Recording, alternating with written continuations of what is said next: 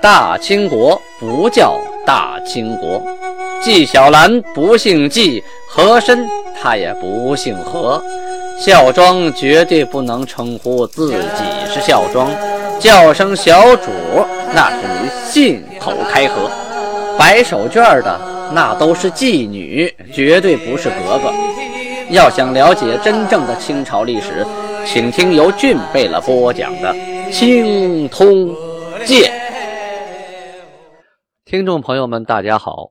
上次呢讲到天聪九年农历的腊月十五日，皇太极的岳母大妃满族喜里额驸二人送摩尔根戴清贝勒的妻子，就是韩的小姨子啊，来见韩。按理呢，设宴款待，杀马二，羊十六啊。韩呢？就是皇太极亲自走出正殿迎接，见到大妃之后啊，互行抱见礼。这写的是互行，这什么意思？这个大妃呀，比韩呢高一辈啊，岳母，所以见到岳母呢要行抱见礼。韩呢又是国君，这个岳母啊也向他行了抱见礼。跟着一块来的呀，还有满族喜里额驸、郎苏喇嘛，还有其他特、桑格尔寨、巴图尔。等等啊，在远处向韩叩见，然后呢排好队伍啊，从大到小挨着个走到皇太极的面前啊，一一行了抱见礼。这些都是亲家呀，都是娘家人啊，都是他媳妇儿那边的，所以呢要按亲人的礼节来对待。大妃呀也准备了一个雕鞍的马，还有长马二十九匹，还有驮着毡的骆驼啊两匹，羊三百。还有一件貂皮袄和九十张貂皮，满族喜里额驸呢也献了五匹马，但是皇太极看完之后啊啊，都谢绝了啊，一点也没收。那那位问了，这大老远的送这些礼来，你不收还带回去吗？那当然不用了。这圣经马市各种市场都有啊，可以换钱呢啊，可以送给别人呢，可以互相换东西。总之都是财产，就算是带回去，那也都是宝贝啊啊！皇太极呢不贪啊。我接待你，你们来了，你们带礼物来，我看过了，心意领了，东西不收。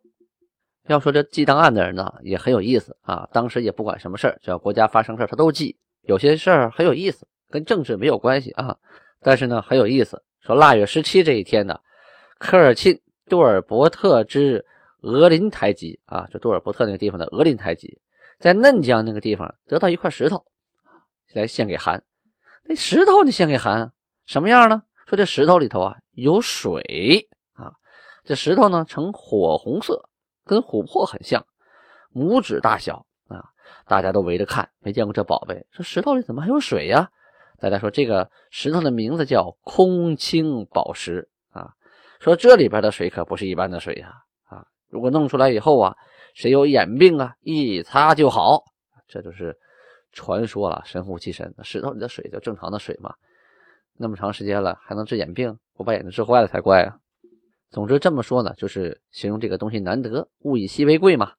十八号那天啊，记得事更有意思。腊月十八，说佛像前呢有杯子，杯子里有水。腊月十八多冷啊，这水结冰了。它冰啊啊，它是一点点结。这冰啊，大家都知道，一结冰它会膨胀啊，水会膨胀。但是温度它是不是立刻冻的时候呢？这个这个冰啊是。逐渐结，逐渐膨胀，就把水往上挤。中间的水呢，越挤越高。说这个冰啊，高过了杯口约二指，啊，比杯子口还高出二指。细细的这个尖儿啊，像筷子一样啊。其实这就是个自然现象啊。但当事人呢，因为它发生在佛像之前，啊，又像是上了个香一样的感觉，所以就给记下来了。但是也从侧面呢，反映出当时啊对佛的敬重。再有呢，呃。当时的天气十分寒冷，同时屋里呢肯定有取暖设备。这冰不是一下冻成的，大家知道东北特别冷的时候，水往那一扔，瞬间就成冰了。它只有呢屋里有一定温度啊，一会儿冷一会儿热，这冰呢不是一下冻成的，所以才有机会把这水啊从中间挤出来啊。两边先冻啊，中间还还有点温度，所以冻得慢，被挤得很高很高，逐渐形成了刚才说的那个模样。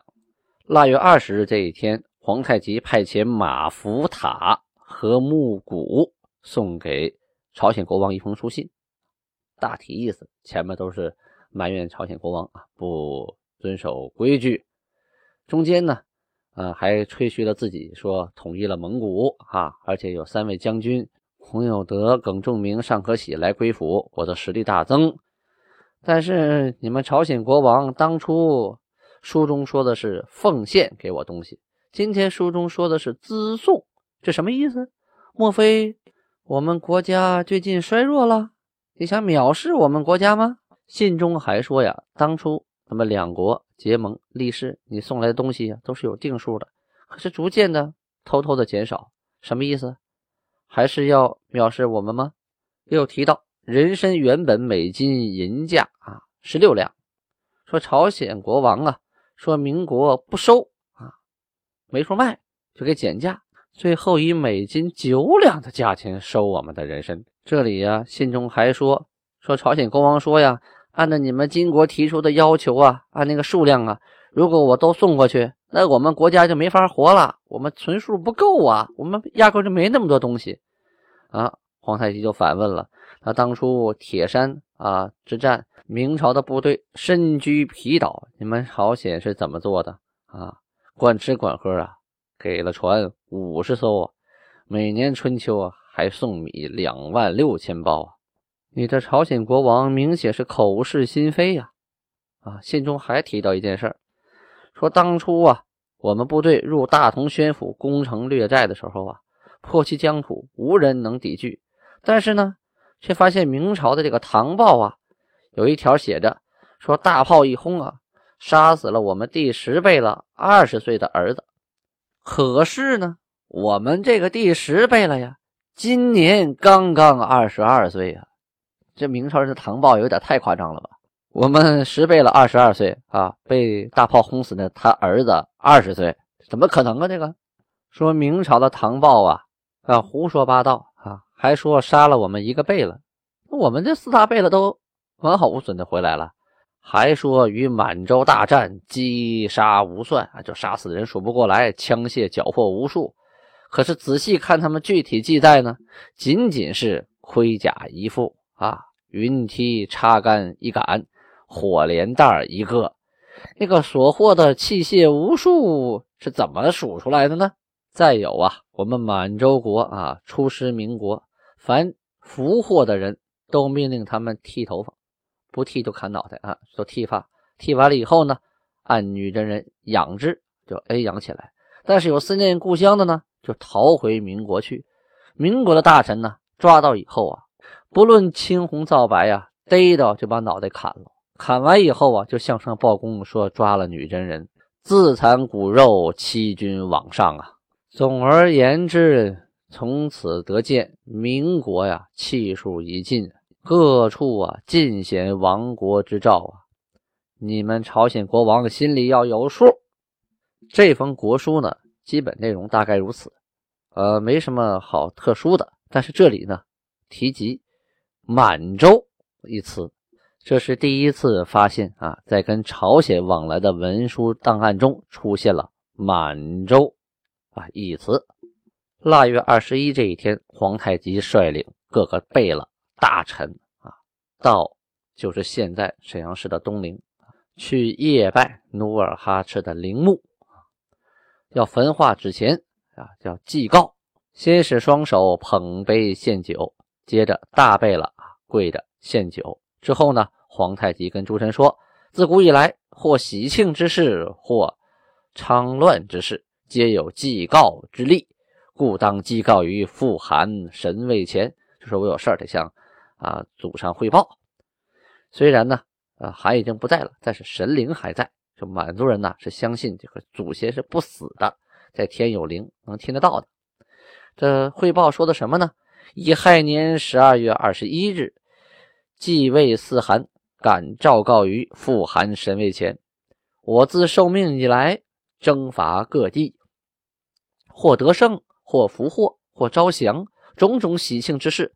且已昭告于父韩神位前，自彼之后，或俘获，或招降，或种种喜庆，敢再行昭告，用为父韩神灵啊，就是以安慰父韩的神灵。前我军出师，蒙古察哈尔汗自知不敌，惶恐不定啊，遁走唐古特部，就逃到了西藏。七部遂乱啊，诸贝勒大臣及部众悉数来归，为察哈尔汗之妻三太后及子孔过儿，并大臣数人率部千余啊，未降。复进兵西获之啊，未视之如俘。说是第二次我们又进兵。都给带回来了，但是并没有以俘虏的形式去对待啊。西历代帝王相争之玉玺，民国、蒙古、倭子诸国皆不知其所在，今得来献之啊！说我得到玉玺了。蒙古诸部终成一体，为民国为敌，更起富含神灵者，愿始终莫右，以成大统，以隆国运，福为明鉴。诸部谨言，仅书呈上告。从这篇祭文可以看出，皇太极已经有啊想统一天下的念头了。刚才那段啊是汇报好事的祝文啊，还有汇报祸乱的祝文。这篇说：乙亥年十二月二十一日，继位四汗感召告于父汗神位前，我自亲政以来，唯恐不能。养父先汗之命，日夜忧虑。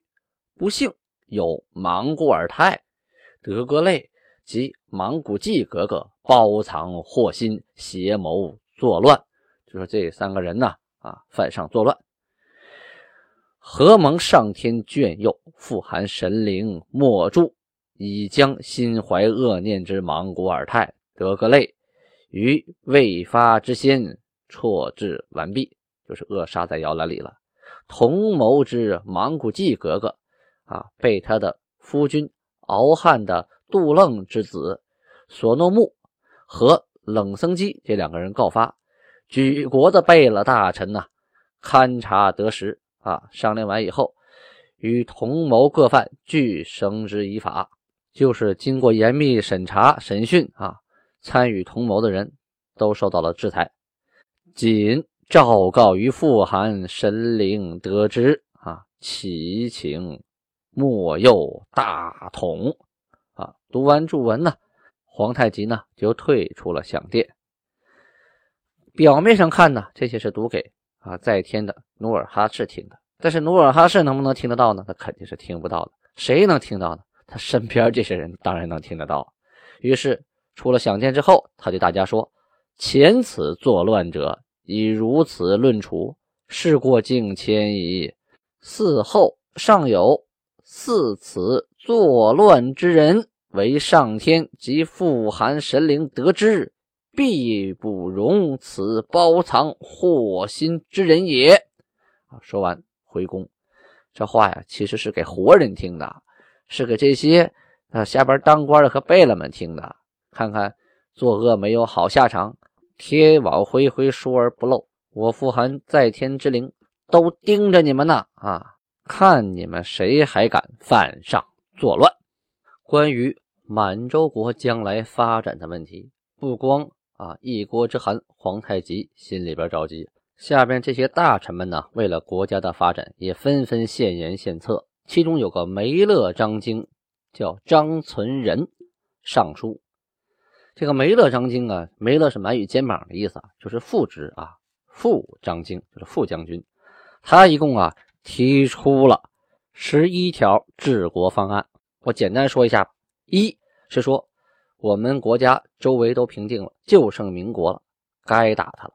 但是打之前，我们应该先修书，让城中的官民都知道啊，当初啊我们打北京不是想夺你们国家的民国的大统。是派少数兵勘察地形，啊，然后克遵化和永平二府，降服了西部蒙古的部众，啊，就挥师而返了，只留了少数兵丁驻守。当时屠城的事情啊，啊，不是我们想要做的，是守城兵丁做的。回来我们从重治罪。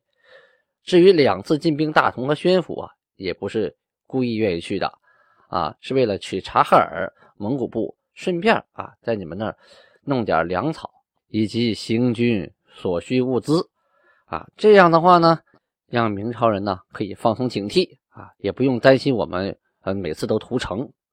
第二项啊，说北京城大，但是不好守，兵力必定分散，就算是攻不下来，我们久围之啊，城内百姓居多，粮食啊早晚不够吃，期内必乱，所以我们也不用着急，等里边的皇帝跟我们求饶啊，商讨的时候，我们就可以好好的要他一笔，然后再撤军。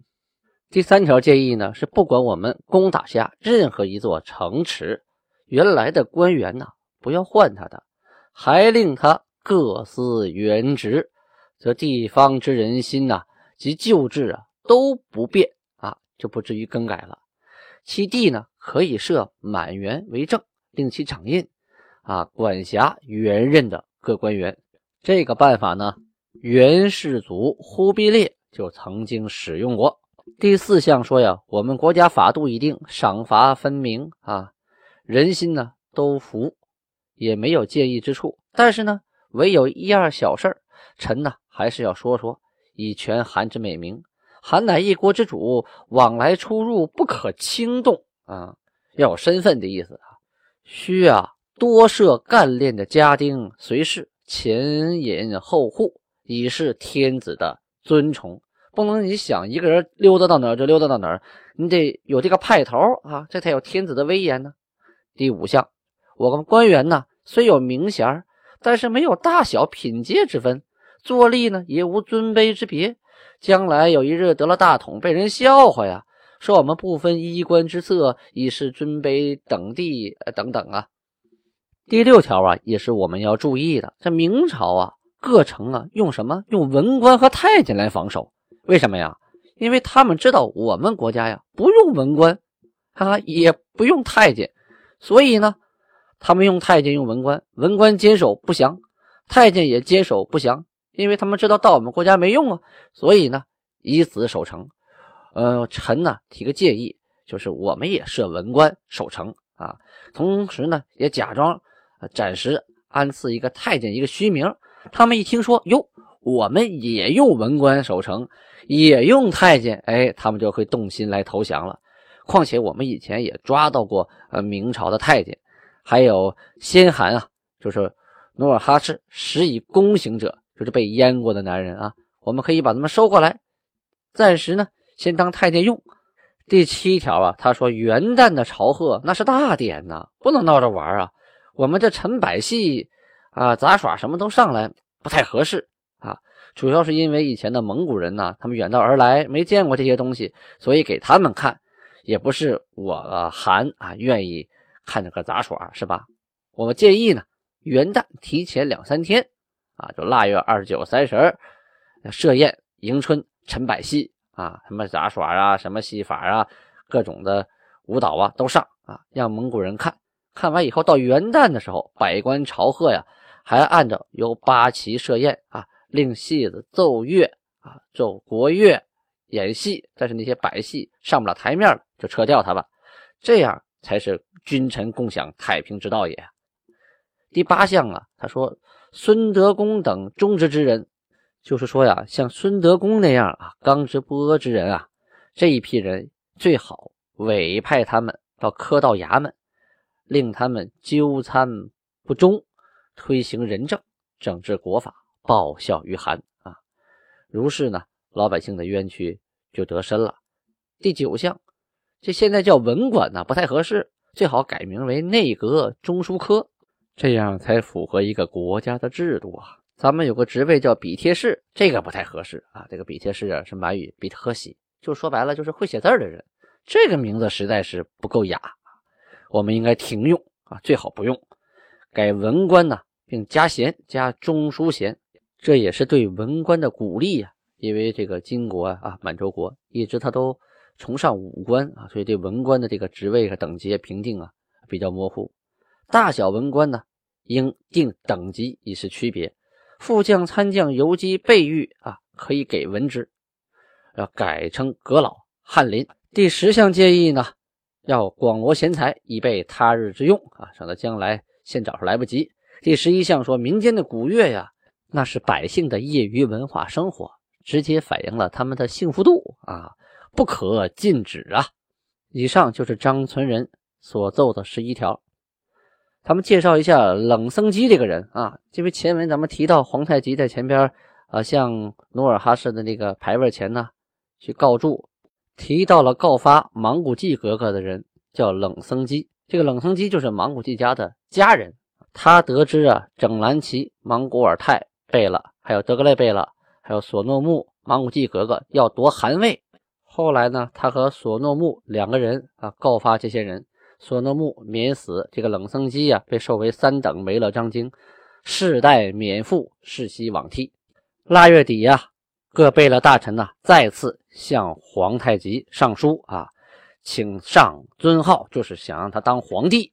皇太极觉得当皇帝的时机不成熟，啊，找个理由说没有天象指示，这老天爷没有指示。大家就说了，这怎么能没有指示呢？玉玺得了，各部都降了，人心都服了，这不就是天意吗？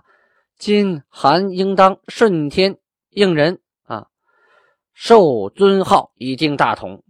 第二天呢，这个撒哈连贝勒呀，就把其他的贝勒都招到大殿来，跟他们说。你们要发誓啊，修身，就是说管束自己。大家都发完誓之后，请上韩之尊号啊，就是让韩当这个皇帝。于是呢，从大贝勒开始啊，代善先发誓，然后阿巴泰，然后接着哈朗、阿基格、多尔衮、多铎、杜度、岳托啊，都向天发誓。韩呢看了他们的誓言，然后说：“撒哈林贝勒呀。”你现在是病人，你不用发誓了。当天呢，外路的各个贝勒也赶到了啊。这些贝勒都是在京城的，在沈阳城的。外路贝勒赶来以后啊，跟朝内的贝勒一块商量，我们得给韩上尊号啊，一同入奏。韩听了以后说呀：“现在你们还没来齐呢，人心不一定怎么回事呢。再有，朝鲜国与我结拜为兄弟，这事儿也跟他们商量商量才对呀。啊，等大家都到齐了。”然后呢，再派使臣到朝鲜国王那儿通报此事，然后再做定义。大家一听啊，心里这个高兴啊，韩吐口了。只要是人一到齐，朝鲜那边也不反对，这上尊号当皇帝的事就妥妥的定下来了。这礼部的撒哈林贝勒呀，就奏说呀，韩派使臣有道理啊，我们兄弟各个贝勒也要派使臣，一同啊跟韩的使臣去。朝鲜告诉朝鲜国王，我们都支持韩啊上尊号，而且我国国威实力啊一增，也让他们知道。韩说好啊，那就内外诸贝勒的使臣跟我的使臣一同前往朝鲜去吧。天聪九年即将结束，马上迎来的就是崇德元年，皇太极即将改国号为代清。为什么叫代清？史上众说纷纭，《清通鉴·天命天聪年间的历史讲到此呢，便是告一段落了。这部书啊，就要申请完本了。下一步呢，就要播讲《清通鉴之崇德》。在崇德元年，皇太极改国号满洲为代清。为什么为代清？历史上众说纷纭。准备了将逐一向大家剖析代清国国名来历的解释，同时也会给大家一个真正的答案。再次感谢大家这段时间来对俊贝勒、对清通鉴的支持。啊，布拉巴尼哈，在阿奇克。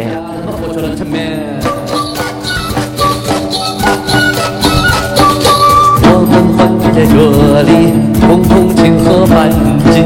无论你来自哪里，满脸都喜气洋溢。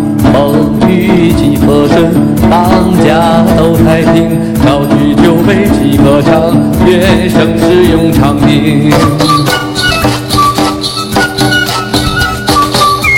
喝完你不抽了，不抽顿酒品哪能行啊？哪能行？喝完你不拍了，拍，唱完歌儿我们再来干杯。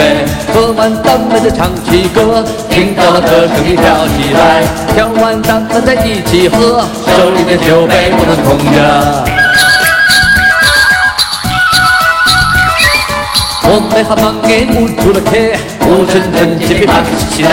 那个些很忙哎，我们开车，唱完歌打了龙嘞，喝完咱们就唱起歌，听到了歌声也跳起来，跳完咱们再一起喝，手里的酒杯不空的。